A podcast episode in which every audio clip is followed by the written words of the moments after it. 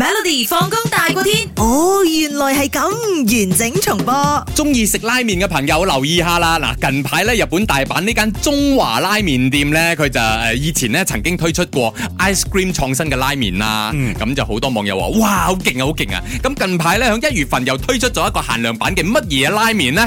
吸引咗唔少嘅朋友去嗰度喎，甚至乎連一個台灣嘅 YouTuber 專登去日本就接受呢個挑戰嘅。 OK OK，究竟係乜嘢拉麵呢 a 草莓蛋糕味精拉麵，B 麥當當漢堡包凍飲拉麵，C 華沙比可樂拉麵，D 雜錦水果麻辣拉麵。用書為例，我會揀士多啤梨咯，士多啤梨雖然蛋係糕啊 我唔理啦啊。總之士多啤梨咧，因為好多誒外國朋友向往食日本嘅士多啤梨噶嘛嗯哼，因為好大粒啊哈啦啊，哈咁誒有聽講好甜啊，但係我買過酸，聽過好好。À. 珍貴，人哋都覺得啊好嘢嚟㗎啦，咁同樣埋係咪？馬來西亞買好貴啦，咁樣貴幾廿蚊一粒啊！所以我覺得呢個 YouTuber 想挑戰啊嘛，咁嗯哼一定要挑戰一啲好唔一樣嘅嘢咯。士多啤梨蛋糕再加呢個味精嘅拉 麵， OK，你嘅答案係啱咗嘅。耶！唔係嗱，佢講係 YouTuber 啊嘛，佢一定拍片啦。佢話專登飛過嚟呢度嘗試呢一個嘢喎。佢嗰張相咧係好恐怖嘅，一碗嘅拉麵，正常嗰啲拉麵啦，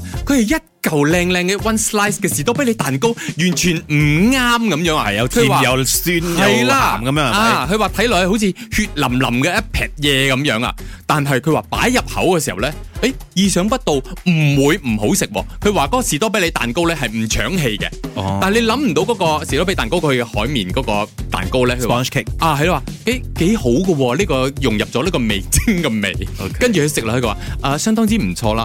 跟住佢下邊你知有邊個留言冇？邊個 尹牙倫係講。 OK 不可能， 真是不可能啊！咁好多人都話接受唔到嘅，不過日本出名就係創新係咯啊你。同埋一樣嘢咧，雖然佢哋好普遍啊，你睇嗯佢哋咧用麵包嚟炒麵啊，炒麵你夾入麵包度，食過我唔冇？得啊，我因食為過一次唔得喎。我因為我我澱粉我都唔得咁樣啦，係咪先啊啊啊？咁兩個澱粉加齊都感覺，咦，我唔個得，感覺係真係有。啲奇怪，不過係好飽嘅啊！嗰啲係充飢用噶啦，我覺得。但係誒，嗰麵係齋麵噶嘛，冇係啊係啊冇料冇肉啊，冇蝦佢好醬似渣冇噶嘛。翻 唔 唔係啊因為我炒渣麵嘅，，我炒麵係咪真係有嘅我啫。炒麵嗰度同我媽咪講一定要放好多料入邊㗎。係係係佢嗰度菜心咯，冇菜噶嘛冇。冇冇，佢淨係咩茄汁炒咁樣嘅，但冇呢好奇怪啦，嗰陣味。不過大家誒想試就飛去日本試下啦。每逢星期一至五傍晚四點到八點，有 William 新偉廉同埋 Nicholas 雍舒偉陪你 Melody 放工大過天，陪你開心快樂閃閃閃。